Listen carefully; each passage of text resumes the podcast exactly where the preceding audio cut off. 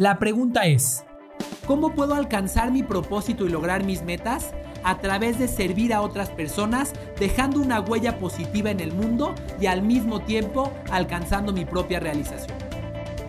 Esa es la pregunta y aquí encontrarás la respuesta. Mi nombre es Carlos Agami y tengo más de una década entregado y obsesionado por estudiar cuáles son las mejores formas de servir al prójimo y de servirse a uno mismo para alcanzar la realización total. Esto es, estoy para servirte. El que no vive para servir, no sirve para vivir. Madre Teresa de Calcuta. Hace años escuché por primera vez esta frase y realmente no le tomé el sentido, probablemente por mi falta de conciencia, de desarrollo, porque no, no había visto las situaciones en mi vida que me llevaran a entender que era en realidad el servicio. De repente la gente te pregunta, oye, ¿por qué le dedicas tanto a ese proyecto? ¿O qué remuneración te, te va a dar cierta cosa que estás haciendo? Pero realmente yo creo que el placer y la verdadera satisfacción de la vida está en el servicio. El día de hoy traigo a una de las personas más expertas que he conocido en este tema, totalmente. Eh, les voy a ser honesto, la verdad es que es la primera vez que, voy a tener contacto con esta persona. La encontré en redes sociales y me pareció magnífico el contenido que, aportaba. La primera vez que lo vi eh, hablaba acerca del merecimiento. Entonces el día de hoy dije, ok, ¿cómo voy a aterrizar el tema que voy a platicar con él? Él se llama Carlos Agami, es toda una celebridad, de verdad, hasta estaba nerviosa por ahorita grabar este capítulo con él. Pero pues bueno, bienvenido amigo, ¿cómo estás? Bienvenido Entropía. Muchas gracias, muy contento de estar aquí. No, pues un honor, la verdad. Te digo que ya eres toda una celebridad. O sea, creo que esto, esto de los medios digitales nos ha ayudado a, a poder conectar con gente súper interesante, a ver en las historias a personas y juras que las conoces, ¿no? O sea, de que ya sé todo sobre su vida porque veo todas sus historias y pues bueno, o sea, creo que es esa cercanía que podemos crear a través de estas redes y pues utilizarlas para bien, ¿no? Totalmente. Totalmente. Hay una gran oportunidad de, de, yo digo, de hacer que una persona sea tu mentor sin que esa persona lo sepa. Y entonces tener como mentor a los mejores del mundo o a, o aquellas personas con las que más comulgues y no necesariamente a las que tengas en tu entorno. Claro, sí, creo que ahorita con, con tanta información que tenemos, tantas ideologías y demás, o sea, es bueno pues identificarte con alguien que vaya totalmente congruente, alineado a lo que tú buscas y pues bueno, de esa manera alimentarte, ¿no? Porque a veces no, no existe en nuestro entorno cercano alguien que, que esté como alineado a eso. Y pues bueno, amigo, el día de hoy quiero platicar acerca del servicio contigo, porque pues tú eres experto en este tema. Y por ahí te escuché con Marta de Baile, un, un programa espectacular.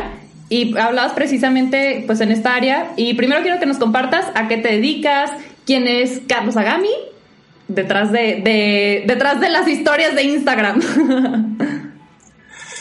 Bueno, eh, bueno, busco, que, busco cada vez más que las historias de Instagram muestren la realidad, aunque, aunque a veces cuesta un poco de trabajo, pero, pero cada vez busco que haya eh, mayor, mayor naturaleza ahí. Pero bueno, este, ¿Quién es Carlos Agami? Esa es una pregunta, eh, de repente, de repente puede, puede, tener diferentes niveles de profundidad, este, pero te diría que eh, en una relación, en una respuesta simple, pues bueno, soy el, el, el, director de visión de mi empresa que se llama Shopology, no soy el director general de la empresa, este, soy una persona eh, pues apasionada por el concepto de servir a otras personas, por, apasionada por el concepto del servicio desde hace muchos años, este, hijo de una persona, mi padre es una persona dedicada al servicio por más de 40 años, que me ha dejado lecciones increíbles, este, y bueno, te puedo decir que soy una persona feliz que hace lo que le gusta.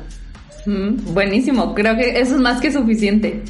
Oye, y platícanos un poquito acerca de qué es tu empresa, bueno, la empresa a la que formas parte, em, qué es lo que hacen. Por ahí estuvimos platicando un poquito antes de, comenzar el capítulo, pero me gustaría que nos, que nos dijeras qué es lo que hacen ustedes.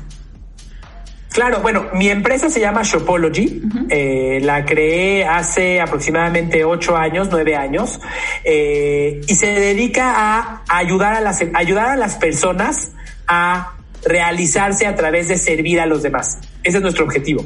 El vehículo que utilizamos para ello se llama experiencia de compra. La experiencia de compra es, eh, son, son las interacciones que tiene una marca con una, con una, con un, con un cliente a través de las cuales le hace sentir una emoción. Entonces, experiencia de compra tiene que ver con eh, la experiencia que vives con o las interacciones que tienes una marca con una marca de forma digital, las interacciones que tienes con una marca en una tienda, en un call center, eh, etcétera, etcétera, etcétera. Eh, y bueno, esta experiencia de compra, mi empresa se dedica a ayudarlos a mejorarla, ayudar a las personas y a las empresas a mejorarla desde distintos aspectos desde eh, el diseño de experiencia de compra con una metodología eh, diseñada por nosotros, hasta la supervisión de la experiencia de compra con cámaras en puntos de venta, especialmente para retail, este, entre muchas otras cosas, este, capacitaciones, conferencias, entrenamientos, libros, etcétera, etcétera, etcétera. ¿Y tú haces todo? O sea, ¿tú eres la cabeza de, de esas áreas? De eh, no, realmente realmente yo soy, yo soy la cabeza de la visión de la empresa, yo soy la cabeza de la creación de la filosofía y el contenido de la empresa. Eh, ya hace algunos meses decidí que yo no era el mejor director general para la empresa eh, y puse y, y, asigné a una persona que tiene mucho mejores habilidades que yo para ser el director general. Digamos que él está a cargo de la operación y yo estoy a cargo de escribir el próximo libro, filosofar, establecer hacia dónde vamos, crear las nuevas tendencias, para que después pueda haber un servicio que eh, aterrice estas ideas. Claro, creo que es buenísimo esa parte, ¿no? O sea, de repente cuando queremos emprender un proyecto, pensamos que tenemos que saber de todo y pues no, o sea, la verdad es que hay personas que somos más buenas para ciertas cosas y pues empezar a delegar y a, y a cada quien lo que le toca, ¿no? Totalmente. Oye, ¿y Cómo, fue que empezaste en esta área del servicio? ¿Qué te llevó a darte cuenta de la importancia en el servicio? Eh, mira, realmente parte todo de, mi papá. Mi papá lleva en el negocio del retail, en el negocio de tiendas, 40 eh, años y básicamente él, es un obsesionado por servicio. Este, nuestros fines de semana, los sábados, los domingos, con alguna excusa teníamos que ir a un centro comercial o al centro de la Ciudad de México pero realmente íbamos a ver cómo estaba funcionando su tienda. Este, yo veía cómo se enojaba cuando algo salía mal, cómo hablaba con su equipo de trabajo y los inspiraba de una forma increíble. Este, y entonces de, ahí vino mi obsesión por el servicio. Me, lo metió, me lo metió en las venas. Este, y bueno, de ahí nace, de ahí nace que me, interesó. Después empecé a trabajar con él, eh, que eso pues me hizo, me hizo vivirlo de una forma más, de una forma práctica. Empecé a ver las dificultades para lograrlo. Y bueno, después ahí inició un camino que nos trae hasta acá. ¿Y qué estudiaste? Estudié ingeniería industrial, absolutamente nada que ver con lo que hago el día de hoy. Este, luego hice una maestría en innovación. Ok, wow. ¿Y qué ha sido lo más importante que has aprendido como en este proceso de, de emprendimiento, de realizar tus ideas?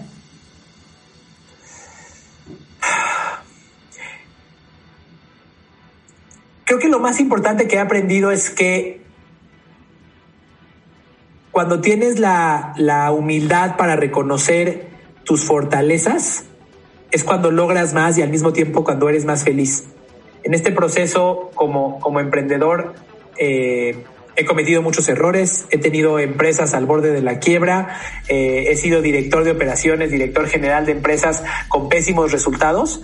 Eh, y me costó trabajo, me costó sangre, sudor y lágrimas, me costó una depresión, darme cuenta de que hacer lo que amas y hacer aquello para lo que fuiste creado es parte del camino, no nada más para que te realices, sino para que puedas servir a otras personas. Como lo digo en mi libro, estoy para servirte, ser, para poder servir a otros, primero te tienes que servir a ti mismo. Y parte de servirte a ti mismo es tener la humildad para reconocer para qué eres extraordinario y para qué no. Y dedicarte a aquello, eh, aquello que te llena y aquello en lo que puedes hacer, puedes alcanzar cosas que otras personas no. Claro. Se me hace interesante que, que, hablas acerca de humildad y siempre te refieres a las fortalezas, porque normalmente lo que, lo, que viene en automático en ser humilde es reconocer pues, todas tus debilidades, ¿no? Pero a veces también la humildad tiene que ver con decir, bueno, esto sí es lo que tengo y también valorar lo que tenemos positivo, ¿no? Y, y no solo eso, eh, mucho de lo que tenemos, yo diría, yo diría, pues casi todo, todas esas fortalezas que tenemos, eh, no son mérito nuestro. Tienen que ver con, eh, quizás, tienen que ver con tu ADN tienen que ver con eh, aquello que absorbiste de tus padres desde que eras chiquito y no, y no necesariamente es tu mérito y, puedes vanagloriarte con que, ah, bueno, yo soy increíble para esto porque yo me, yo, yo, yo, yo solito lo hice. No, realmente somos, somos, somos el resultado de una, de una circunstancia o de las circunstancias que vivimos. Yo hoy te hablo de servicio porque viví en una familia que me, que me lo, que me lo, me lo metió en la cabeza, pero no es algo que yo te diría, oh, yo inventé, yo inventé el concepto. Claro que no. Entonces, creo que la humildad también viene de reconocer que los dones que tenemos nos fueron dados por algo más. De hecho, un concepto de servir eh, de la Biblia, hablando de, este, esta, de, esta, palabra, un concepto de servir que viene de la, de la Biblia es poner los dones que Dios te ha dado al servicio de los demás. Si Dios te dio a ti el don para compartir ideas, y tú no lo estás haciendo, no lo estás utilizando porque te estás dedicando a otra cosa para satisfacer expectativas de otros o, porque, o porque tienes miedo, no nada más te estás fallando a ti, le estás fallando a esa fuerza superior, como la quieras llamar, que te dio ese don para que lo pusieras al servicio de otros. Hay personas, algo, algo que, yo busco eh, eh, hacerme consciente es, si tú no, si tú no eliges eh, ejercitar esas fortalezas que tienes, le estás quitando el privilegio a otras personas de recibir el beneficio de tu servicio, de recibir el beneficio de tu don. Desde hace, desde hace muchos años, en alguna vez, en alguna oportunidad, cuando yo estaba en la prepa, tuve, tuve el privilegio de dar una, dar una, este, pues dar un, un, discurso en un foro de líderes internacionales. Y cuando estaba escribiendo el discurso, la frase que vino a mi mente fue la del tío Ben a Spider-Man en la película de Spider-Man un gran poder conlleva una gran responsabilidad. Y me parece que la humildad también, también eh, consiste en reconocer ese gran poder que algo te dio y ponerlo al servicio de otros. Y entender que si tú te guardas ese gran poder y no lo utilizas porque, porque estás dedicándote a otra cosa, no nada más eres tú el que se está viendo afectado, sino hay otras personas que los estás privando de los beneficios de que tú, de los beneficios de tu don. Oye, ¿y qué hay con esta parte de, de servir sin... ¿Cómo puedo decir esto? ¿Cómo aprender a poner límites para que no, no te... ¿cómo le explico? O sea, como el servir demasiado y darte por completo abandonándote a ti. Mira, el principio para servir, eh, el principio para servir es servirte a ti mismo hay, hay, hay, quien, hay quien me ha criticado por eso, porque me dicen, qué egoísta, ¿por qué no estás pensando en los demás? No, realmente lo mejor que puedes hacer tú para servir a los demás es estar bien. Eh, cuando te subes a un avión, ¿qué te dicen? Te dicen, en el caso de una despresurización de la cabina van a salir unas mascaritas. Si vienes con una persona que necesita ayuda, ponte la mascarita primero tú y luego se lo pones a la otra persona. Sí. ¿Por qué? Porque si estás muerto no puedes servir a nadie. Y algo que está muy, muy metido en la cultura latinoamericana es este enfoque de que tenemos que servir hasta el grado en el que suframos y hasta el grado en el que dejemos de satisfacer nuestras propias necesidades por los demás. En, la cultura latinoamericana, la idea del que se sacrifica por los demás es, es idealizada. Y entonces vemos padres de familia que eh, tienen una mala salud, que viven estresados, este, que, no, que no son felices, pero dicen, esto lo hago por mis hijos. O madres que dicen, yo me sacrifiqué por los demás. Eh, sin embargo, no hay, no hay peor estupidez que esa. Porque verdaderamente en el momento en el que tú dejas de darte a ti mismo, ya no tienes nada que darle, que darle a los demás. Jamás podrás llevar a una persona más lejos de lo que tú estás. Entonces, eh, en realidad, aquella persona, aquella persona en este concepto que dice yo me sacrifico por los demás, yo sirvo más, yo sirvo de más, entre comillas, como decías, realmente es una persona que lo que está haciendo es, está cumpliendo una expectativa irreal de sacrificio, una expectativa irreal de sufrimiento o de, o de mártir, y está usando a los demás para servirse a sí mismo. De hecho, esa persona está haciendo lo contrario, se está sirviendo de los demás porque les está dando a los demás una culpabilidad por el sufrimiento que él tiene. Claro, y se puede convertir en... No, dime, dime. Cuando un padre de familia dice, es que yo estoy sufriendo para que tú seas feliz, le está poniendo una, una, una rocota encima a sus hijos de la que muchos no se logran recuperar. Y todo eso lo hizo con una ilusión, con, con una ilusión que es, que obviamente es falsa, de lo estoy haciendo por ti. No, realmente aquella persona que dice que sufre por los demás es porque el hecho de, de, de, crear esa identidad le ayuda a satisfacer o a sentirse especial. Pero en realidad no está sirviendo a los demás, se está sirviendo de ellos, los está usando como un medio para, eh, pues para sentirse satisfecho, aunque sea artificialmente. Claro. Y se convierte también en una manera de chantaje, ¿no? O sea, al final termina siendo un chantaje emocional que es como de, ok, te estoy dando algo, pero estoy esperando algo a cambio. Que tú me regreses como eso que te estoy dando extra, ¿no? Y en realidad, en realidad, servir es todo lo contrario. Servir es, me, me, me, me llevo a mí a mi mejor nivel eh, en todos los aspectos de la vida, emocional, psicológico, me llevo a mi, a mi propia estabilidad y entonces estoy en un, en un piso firme para poder servir a los demás. Entonces, e, e, entonces me convierto en un gran ejemplo para los demás. Entonces me convierto en alguien que eh, voy a jalar a los demás a través de mi, de mi propia existencia, no nada más a través de lo que digo que hago. Jim Rohn, uno de los primeros, uno de los, de los, de los autores de desarrollo humano del siglo pasado que más admiro, decía que cada uno de nosotros somos el promedio de las cinco personas con las que más tiempo pasamos. Entonces, si tú te sacrificas por los demás, y empiezas a, eh, dentro de ese sacrificio, empiezas a, empiezas a, sacrificar tu propia personalidad, tu, tu, tu, propia, tu propia estabilidad, tu propio bienestar, pues ¿qué crees? Estás bajando el promedio de ese grupo de personas a las que supuestamente estabas sirviendo. Y los estás afectando mucho más de lo que crees que los estás beneficiando. Sí. Personalmente, ¿cuál crees que, bueno, cuál ha sido o cuál es el reto que más te ha costado trabajar personalmente para llegar a ser a lo mejor una, una referencia de éxito, de servicio? Porque claro que pues siempre tenemos que ser congruentes con lo que estamos predicando, ¿no? Pero a veces pues hasta es como, no sé, o sea, agotador o, cualquier persona tiene diferentes áreas que requiere trabajar más, tal vez.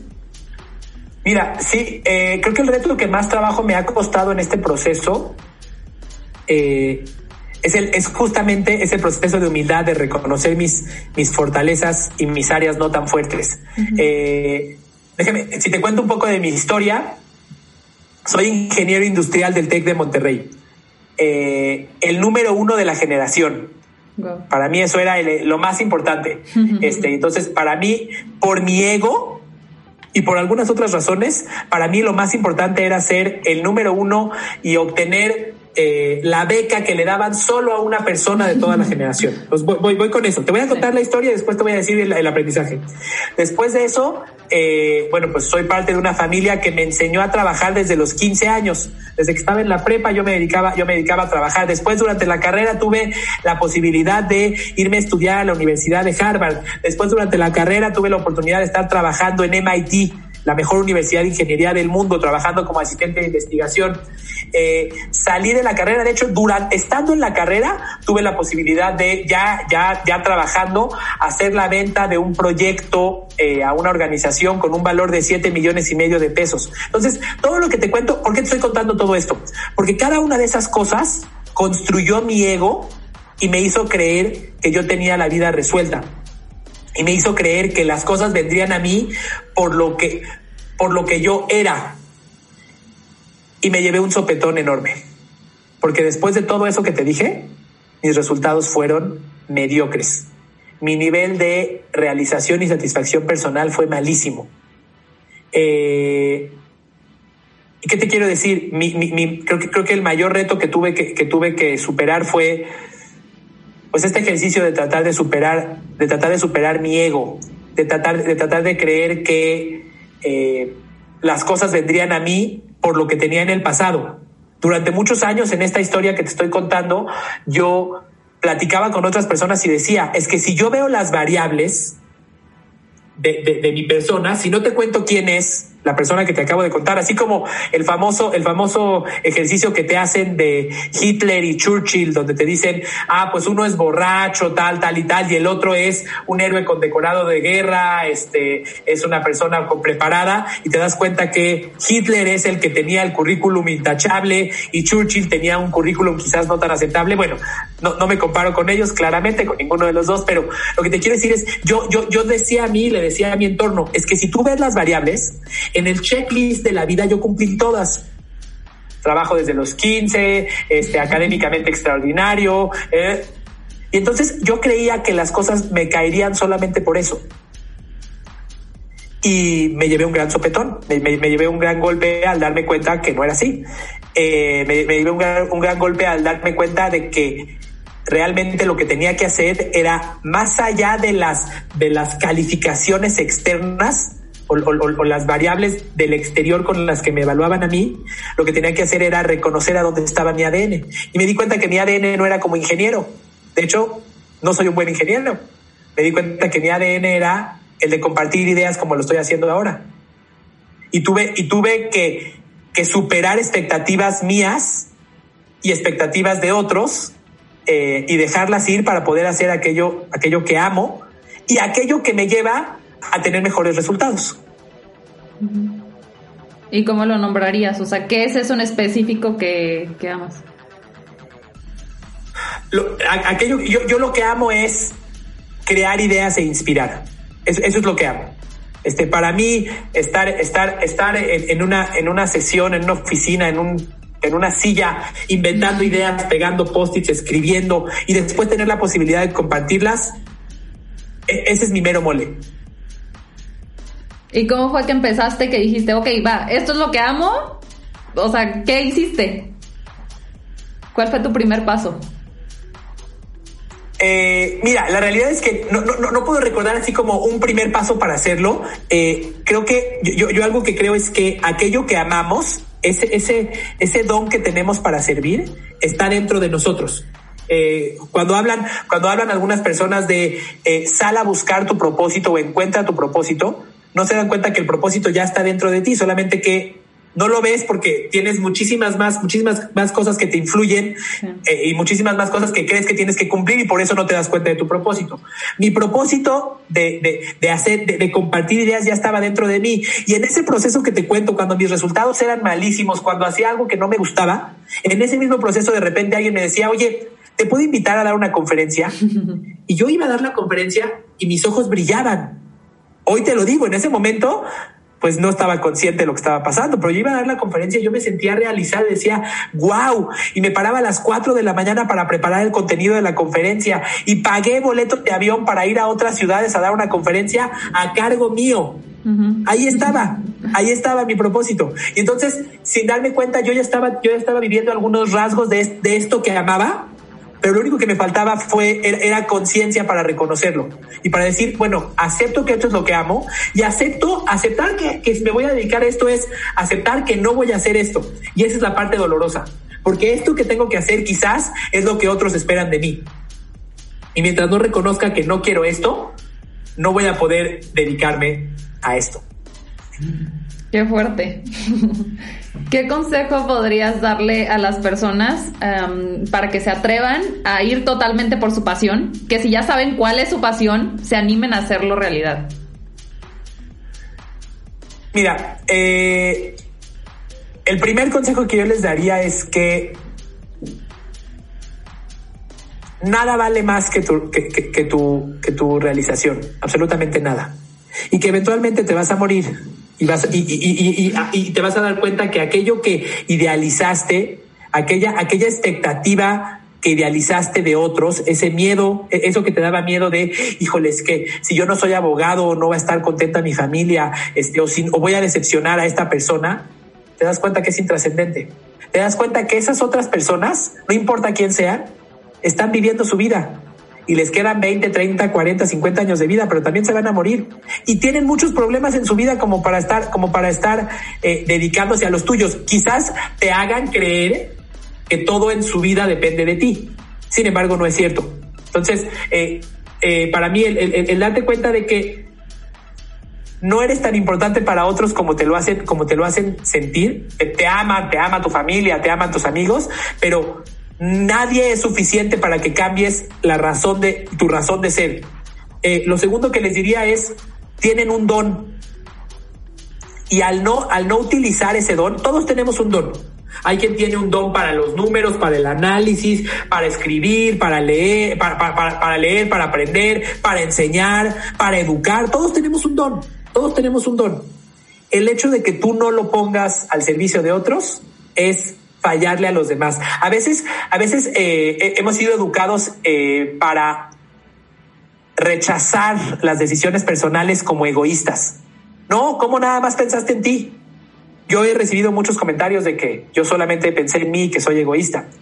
Eh, sin embargo, es todo lo contrario, por lo que te decía previamente. Eh, no, nada más, no nada más por pensar en que eh, tienes que pensar en ti para poder servir a otros, sino por pensar, pensar en que cuando estás dedicándote a eso que no amas, a eso para lo que no naciste, eso que no te llena, vas a estar funcionando a un 80% de tu capacidad si te fue bien. Pero cuando te dediques a eso que amas, te vas a, vas, vas a estar funcionando a un 150% de tu capacidad. Entonces, una recomendación para que salgas de ese círculo vicioso de miedo y de expectativas de otros es piensa todas esas personas que no se están viendo beneficiadas por tu don, por tu cobardía de no atreverte a ejecutarlo.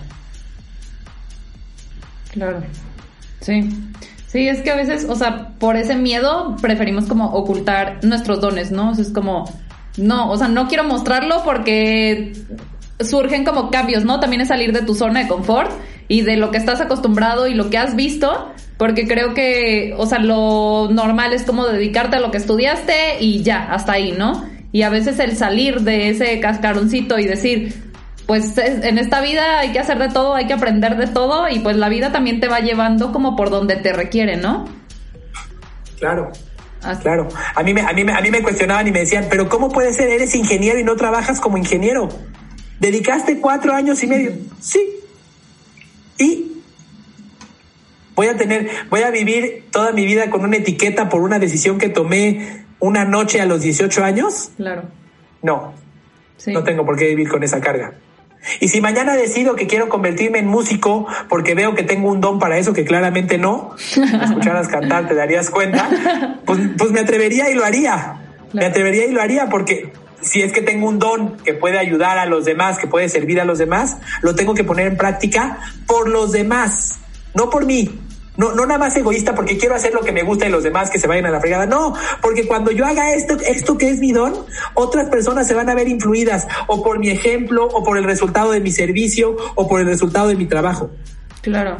Sí, también otra cosa que me hiciste pensar ahorita es que muchas veces es, no lo voy a hacer por lo que piensen los demás, pero muchas veces también el, la parte del servicio y del entregarte es dejar de pensar qué va a decir la gente de ti, solamente hacerlo porque tú quieres y porque crees que es tu misión, ¿no? Creo que también ahí va la importancia. Seguro, y además las personas de tu alrededor que pueden estar pensando acerca de lo que haces, eh, no siempre saben lo que necesitan. Este, hay, hay, un psicólogo que se llama Milton Erickson, que es uno de los pioneros de la programación neurolingüística, y él decía, me encantaría complacerte, pero prefiero servirte. Entonces vamos a poner un ejemplo. Si una persona cree que tiene que hacer lo que sus papás esperaban de él, e, esta persona tiene que decidir si quiere complacer a lo que sus papás le piden o si quiere darles lo que, lo que en verdad necesitan. ¿Qué es lo que quieren en realidad eh, los padres de, de una persona?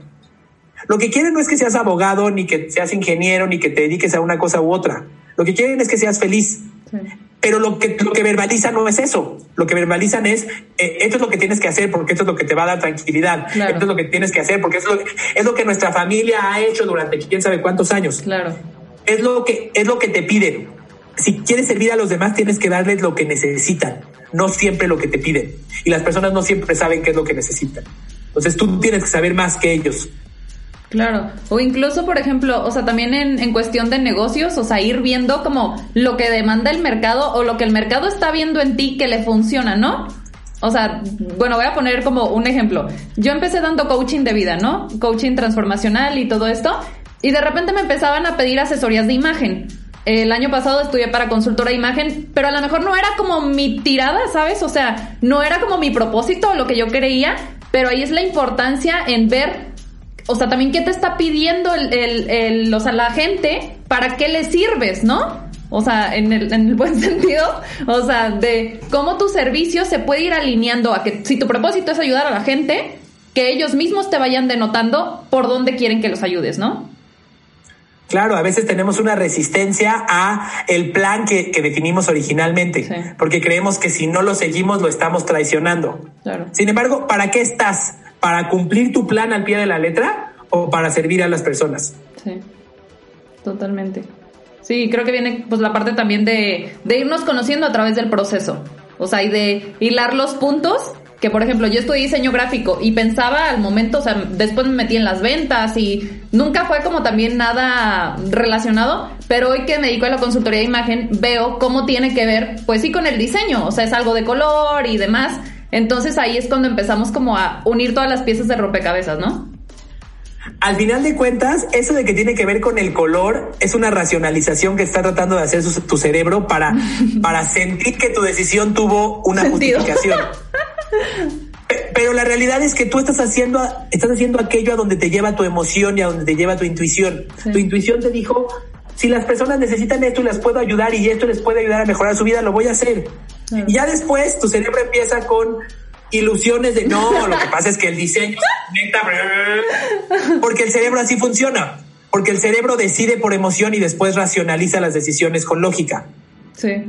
Y siempre va a buscar una justificación. Y no está mal decir, pues porque hacia ahí creí que tenía que ir. Cuando yo te conté la historia de qué hago, pues yo ya le inventé una historia racional de la experiencia de compra, bla, bla, bla, Pero la realidad es que la realidad es que estoy haciendo aquello hacia donde siento, hacia donde mi intuición me dice que las cosas van y hacia donde tengo una respuesta positiva. Después buscamos cómo vestirlo, pero la realidad es que la, la intuición es la que te está llevando en ese camino. Sí, y qué importante es escuchar la intuición, que entre tanto ruido del mundo a veces es muy difícil, o sea, escuchar esa voz interna que, que cuesta trabajo escucharla, pero el, eh, la gente que vive como atareada y todo el tiempo en friega, pues tiene cero tiempo para realmente poder conectar con ellos y saber, ok, qué es lo que quiero y ser honesto con ellos mismos y decir para dónde voy, ¿no? Claro, y mira, eh, eh, para mí el camino para lograrlo no es agregarle nada más a tu vida. No requieres agregarle, lo que requieres es quitarle. Cuando no puedes escucharla, cuando no puedes escuchar tu intuición, es porque esa intuición que es un, es un diamante dentro de ti, está enterrada debajo de una cantidad de porquería increíble. Está enterrada debajo de tus miedos, está enterrado debajo de las expectativas de otros, está, está enterrado debajo de tus propias expectativas que estás viendo en diferentes medios. El camino es tan fácil Realmente la intuición ya estaba ahí. Eh, fisiológicamente fuiste hecho para poder, para poderte, para poder guiarte con tu intuición y artificialmente la has bloqueado. Lo único que tienes que hacer es irte deshaciendo de esas cosas que la bloquean irte deshaciendo de los mensajes que no te sirven, irte deshaciendo de aquellas cosas a las que dedicas tu tiempo, aquellas redes sociales, aquellas, aquellas cuentas que te están, que te están contaminando. Te cuento, yo estoy trabajando en, en, en un, en un proyecto eh, que busca ayudar a las personas a eh, descubrir su poder, a descubrir ese poder que tienen dentro de ellos, ese don que tienen dentro de ellos y ponerlo al servicio de otros. Y el nombre de este proyecto es justamente esa palabra, descubrir. Porque básicamente el poder ahí está. No, no, no, no se trata de encontrarlo. Ahí está. Nada más tienes que descubrirlo. Tienes que quitarle la porquería que le pusiste encima. Sí. Oh my god, no, pues muchísimas cosas que platicar, amigo. Creo que tendremos que grabar después otro capítulo. Oye, ya por último, platícanos un poquito sobre tu libro para que la gente lo busque. Claro, con mucho gusto. Bueno, mi libro se llama Estoy para servirte, el camino hacia tu propósito. Eh, es un libro eh, en el que hablo acerca de cómo el servicio a los demás es el camino para realizarnos y cómo lograr ese servicio de forma humana eh, voy en contra de todos los, los, modelos que dicen que servir es engañar a otra persona, que dicen que hay que manipular a la otra persona para que tome la decisión que nosotros queremos, eh, sino todo lo contrario.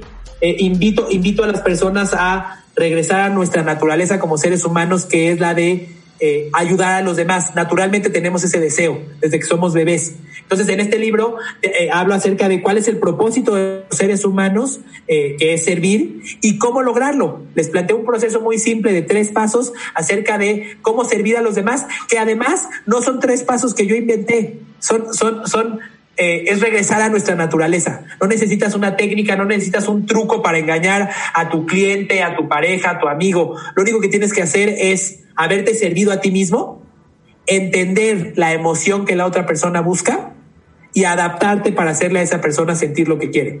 Entonces, en pocas palabras, en eso consiste, en eso consiste este libro, este, que es de reciente lanzamiento. Buenísimo. ¿Y dónde lo pueden encontrar? Eh, bueno, está disponible en Amazon eh, y está disponible en mi página, que es estoyparaservirte.co, diagonal libro, ahí lo pueden encontrar. Perfecto. Pues muchísimas gracias por, por esta aportación que haces a, Entropía. La verdad que un gusto y un honor tenerte por aquí, pues que siga creciendo tus proyectos. Oye, no te pregunté cuántos años tienes. Si no es indiscreción. Ah, ok. Sí, o sea, padrísimo, de verdad, o sea, como te comentaba al principio, mm, chequé tu página y todo y dije, wow, o sea, todo lo que hacen y pues felicidades. Creo que ahí está la misión totalmente en el servicio y pues bueno, aquí estamos también para, para lo que podamos servirte.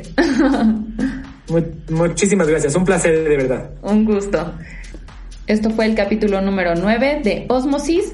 No olvides seguirnos en Instagram como podcast.entropía y en mi personal como dev.morales. Nos escuchamos la próxima semana. Como siempre, espero este capítulo sea de gran beneficio y de apoyo para tu vida y esperamos puedas compartirnos algo de tu experiencia con este capítulo. Nos encanta leerte y saber cuáles son tus vivencias relacionadas a los temas que tratamos cada semana en Entropía. Bueno, pues ahora sí, nos escuchamos la próxima semana por este medio y nos vemos pronto. Chao, chao.